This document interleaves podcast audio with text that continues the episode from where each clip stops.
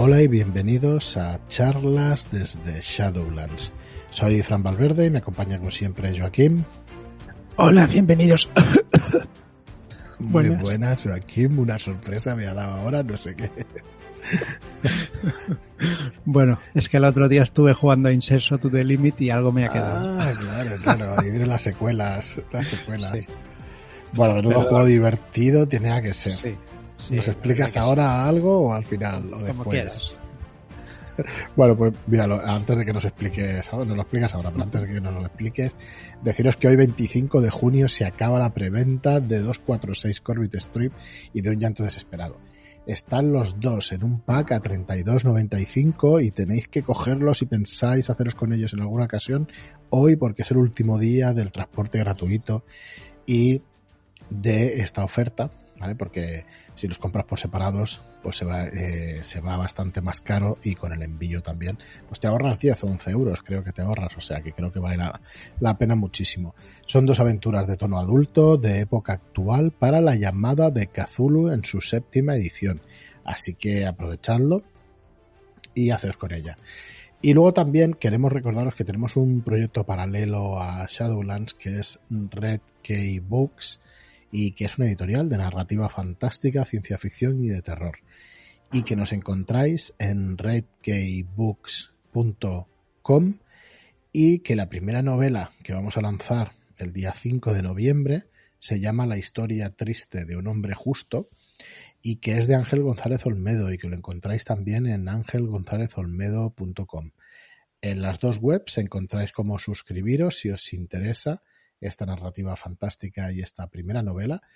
Y, nada, iremos, iremos conociéndolo también si os parece en estos podcasts, aunque también tenemos podcast de Red Key. Eh, se llama Red Key Podcast y nos encontráis también en iVoox, en iTunes y en, en nuestra página web, ¿vale? La que os decía antes, en redkeybooks.com. Allí en, en, el apartado blog, pues tenemos ya ocho episodios, si no me equivoco, y el martes que viene sale un episodio dedicado a Lock and Key, que es un cómic, una novela gráfica que está, vamos, está genial. La serie no está mal, se deja ver, es una serie más hace juvenil. Poco la han hecho, ¿verdad? Mm. Ahora va a salir la segunda temporada en agosto, creo. Hará un año o unos meses que lanzaron la primera y ahora lanzan la segunda temporada. Es bastante más floja que el cómic en el sentido de menos adulta, digamos. Es más juvenil, hay menos terror, menos gore incluso. Y, y, bueno, yo no sé, recomiendo muchísimo más el, el cómic o la novela gráfica porque la verdad es que está muchísimo mejor. Y no es mala, la, ¿eh? serie, la serie, está bien, pero es para todos los públicos. O sea que sí, es más han evitado... es, para todos los públicos. claro. Yo creo que Stranger Things, por ejemplo, eh, incluso da más miedo, no es la palabra, pero da más, es un poquito más oscura que, que Locan Key. Eh, y en realidad el cómic es más oscuro que Stranger Things. O sea que, bueno, al que le guste un poquito más de terror, pues lo tenéis ahí. Y, y, bueno, muy recomendable el cómic, lo repasaremos David, Rolero Viejo hace buen caldo y yo en el, en el podcast de Red Key. Y nada, eh, bueno, vamos a seguir con el nuestro. Y si uh -huh. quieres explicarnos alguna cosilla de esa sesión de Inserso to the sí, Limit. Sí, a ver, eh, la sesión de Inserso to the Limit es un, es un juego de rol. La, ambientado. Bueno, los personajes Eso, son. que lo, donde los protagonistas son, son jubilados. Son jubilados y no son claro, abuelos, sino jubilados. viajes del inserso normal. Hostia, buenísimo, tío. Estuve jugando pues con, con Leticia, con Isabel, con Santi, Rodrigo y nos mastereaba pues eh, jubilados de Sí, Arkham. de Arkham. Qué guay. Que creo que se llama Agustín, ahora no me acuerdo. Muy bien. Perdona. ¿eh? Que me metió un tirón de orejas un poquillo porque no leemos demasiado los, los comentarios del podcast y, y él había Ah, puesto vale. alguno donde nos invitaba a jugar a Aliens y a Ostras, pues no, no lo hemos leído. y no lo hemos leído y a Inserso también. Pues mira, bueno, tú pues has sí. cogido el reto y has Yo, jugado. yo he cogido el, el- el reto y la verdad que la partida eh, que es, que es de él, que era un testeo, estuvo muy divertida, está muy bien lo que es la aventura y después es lo que decimos, que hay que meterse en el personaje y es un juego de humor, ¿vale? O sea, te metes en el personaje y bueno, intentas pues llevarlo al extremo de los abuelos, ¿no? Todos sabemos cómo son los abuelos, pues hay que llevarlo a ese extremo antiguo y con la frase de eh, Isabel que dijo esto es un escaperón, un escaperón y un escaperón y todos ¿Qué, coño, ¿Qué coño es eso? Un escape room. Fue buenísimo. Es, estuvo muy bien toda la partida, todos los personajes y la aventura muy, muy bien. Nos lo pasamos muy bien, la verdad. Y deciros que si queréis jugar con él, creo que ya tiene todas las partidas ya llenas, pero seguro que, hará más. Entráis en charlas desde Shadowlands en el grupo de Telegram y ahí él irá poniendo, poniendo partidas para, para jugar y testear. nos vamos acercando a esa edad de los jubilados. Sí, eso es lo que yo temía. Digo, ostras, pues no estamos tan lejos. Ahora estamos más cerca de eso que de, que de los sí, Que del otro lado, sí. Bueno, la verdad es que me haría mucha gracia. Sí que, bueno, recuerdo, siempre lo digo, no es un tema políticamente correcto, pero cuando vi el manual básico y mirar las, las aventuras del final, eh, hay un plano del Valle de los Caídos. Digo, hostia, digo, eso puede ser, pero divertidísimo jugar a que pase algo allí de, de mayor, o sea, de jubilado en el Valle de los Caídos, aunque ya no esté es usodicho, pero bueno, puede ser buenísimo. Bueno, pues nada, eh, a ver si nos apuntamos a alguna partida de, de jubilados de Arkham. Que mola, que, tienen un podcast que si lo buscáis, Jubilados de Arkham Podcast, eh, lo encontráis y, lo podéis escuchar. Así que muchas gracias por ofrecer también partidas ahí en, en el chat y estaremos un poco más atentos entonces en los comentarios. Y ya de paso le damos un, un besico a su niña que está pachucha, que tiene cuatro ah, años, a la otra también. Un besito a cada una que tiene gemelas. ¿Vale? Muy bien. Y que se lo diga. Muy bien. Pues nada, Joaquín, vamos a ir con el podcast de hoy, que va a ser la cuarta parte del Grimorio del libro del Guardián, el manual del Guardián de la llamada de Tulu, séptima edición. Eh, vamos por la letra M, ¿no? Sí. ¿Cuál es el hechizo más, Interesante la letra M, el primero, ¿no? El primero. Vamos eh, con el mal de ojo, ¿vale? Muy bien, muy bien. Bien, pues de repente un escalofrío recorrerá nuestro cuerpo y notaremos cierta incomodidad. Miraremos a izquierda y derecha y no veremos a nadie. Bueno, quizá alguien allí a lo lejos, pero está allí tranquilamente y no, no pensaremos nada mal. Bien, con un coste de 10 puntos de magia y un dado de 4 puntos de cordura, el hechicero ha conjurado un mal de ojo hacia un objetivo que solo necesita ver. A partir de ahora, este objetivo llevará la mala suerte por donde quiera que vaya. Vale, a nivel de juego tendrá que reducir a la mitad la probabilidad de sus tiradas de suerte. Mm. No podrá gastar puntos de suerte si utilizamos esta regla opcional, que acordaos que es opcional. Sí. Eh, eh, también.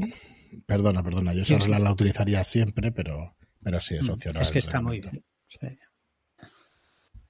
Era, me parece que podías gastar puntos de suerte si te faltaban unos tres o cuatro puntos. Bueno, no. No, no, no, no, no, no. no en, la llamada de Tulu eh, puedes utilizar los que quieras para pasar una ah, tirada.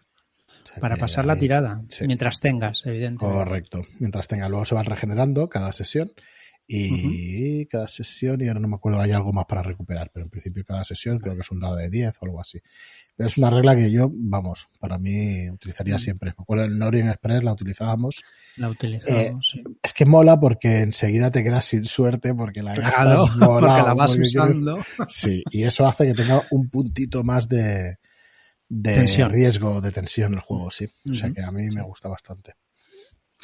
Vale, ¿qué más nos pasa? Pues que deberemos aplicar un dado de penalización en nuestras tiradas de características, ¿vale?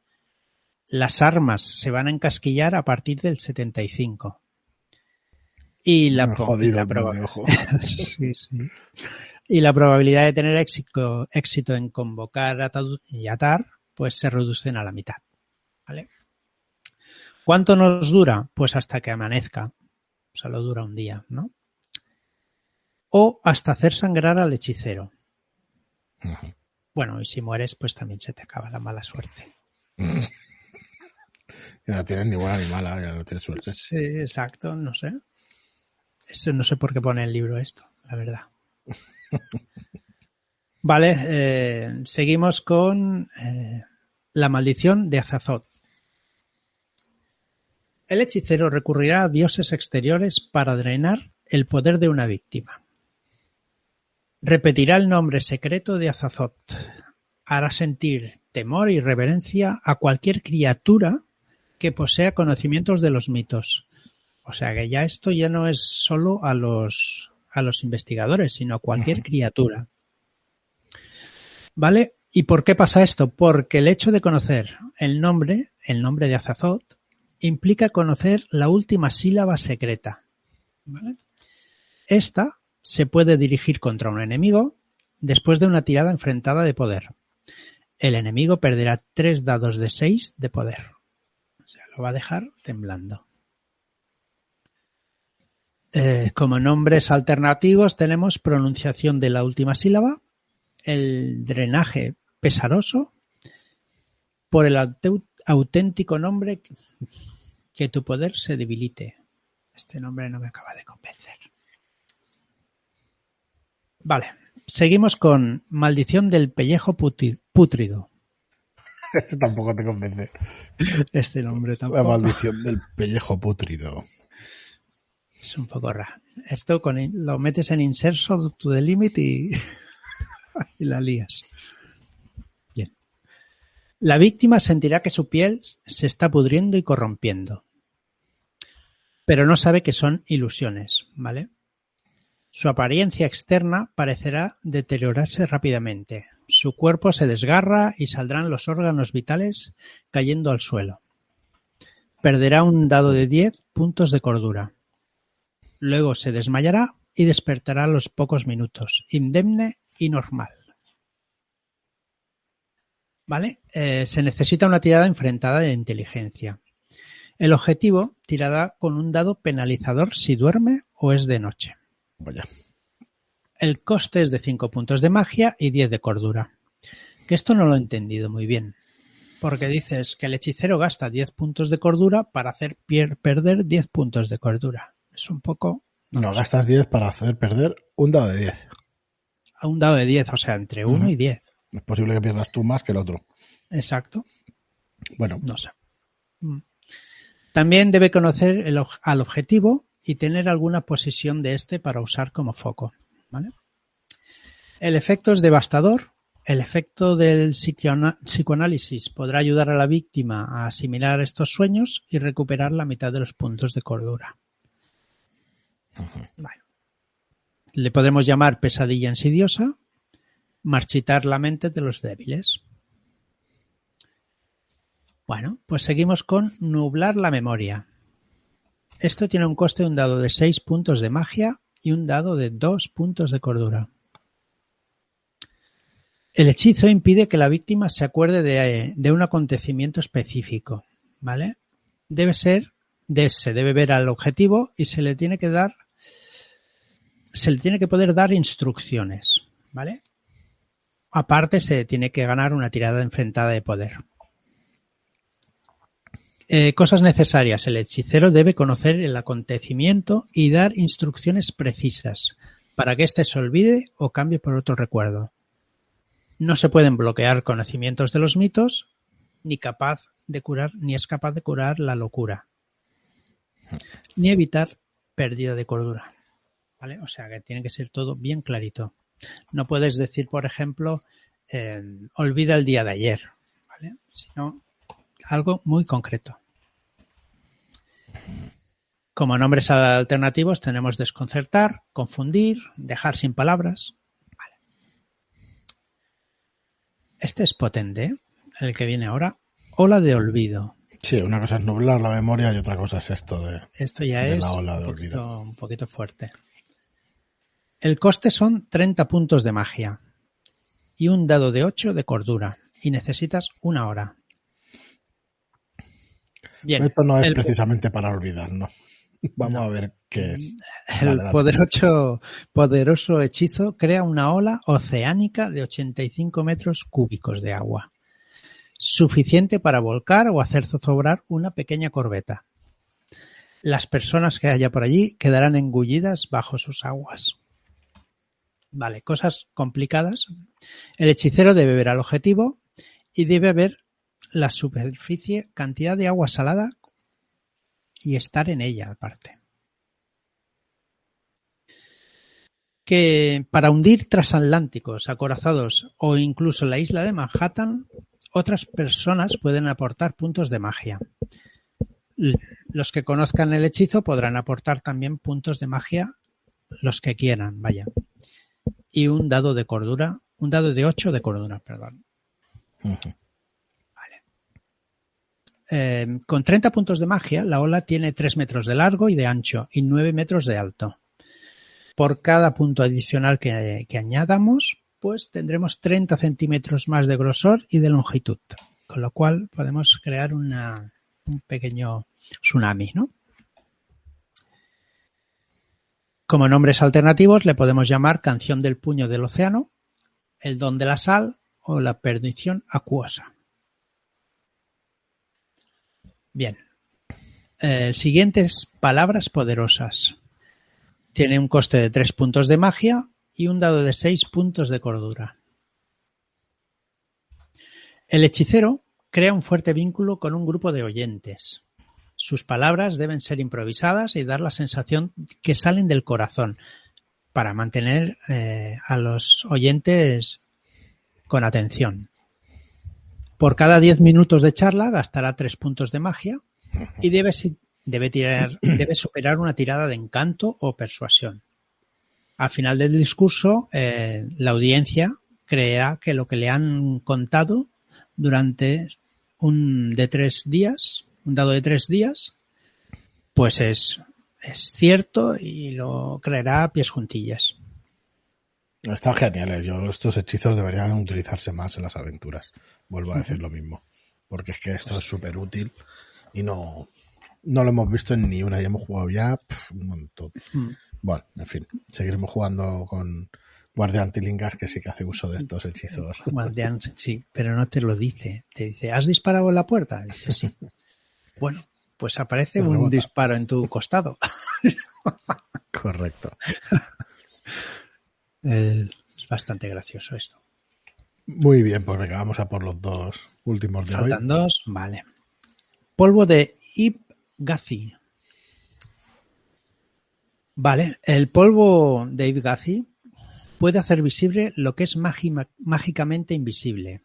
Cada dosis de polvo necesitas tres ingredientes especiales. El guardián decidirá cuáles son, ¿vale? Y la necesidad es pues lo que necesites para encontrarlos y aparte un punto de magia. Eh, soplándolo o espolvoreándolo hará visible al objetivo no más de 10 latidos de corazón de, tiempo. ¿Vale? O sea, un poquitín. ¿Qué podemos ver? Pues el aura de un portal, la línea mágica que se extiende desde el lugar que ha sido encantados para llamar a un dios o una criatura, y por ejemplo los vampiros estelares que son, que son invisibles. Y por último, el polvo de Suleiman. Mola. Cueste 10 puntos de magia por cada 3 dosis. Vale. El hechizo crea un polvo verdoso utilizado para causar daño a seres de otros planos. ¿Qué necesitamos? Pues polvo de, polvo de una momia de 2000 años de antigüedad. Como mínimo. Como mínimo. Como mínimo con cada momia que tendremos para tres dosis. También necesitamos olivano, azufre y salitre, aparte de recitar un ensalmo a medida que se espolvorea. No sé cómo haremos con la momia. Supongo que la pasaremos por el, pasapurés. Qué raro. Vale, si se espolvorea sobre una criatura que no es de este mundo, le causará un dado de 20 puntos de daño por dosis y podremos lanzar solamente una dosis por asalto. como nombre alternativos polvo egipcio o protección de los muertos.